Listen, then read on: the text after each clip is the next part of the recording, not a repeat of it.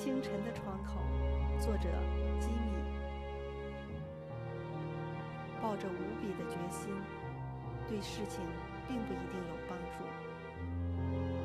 乐观的看待一切，结果却常常令人沮丧。做了万全的准备，但还是出了差错，掉下伤心的眼泪，依然于事无补。我在清晨的窗口观看飞动的生命，努力学习，并试着找寻。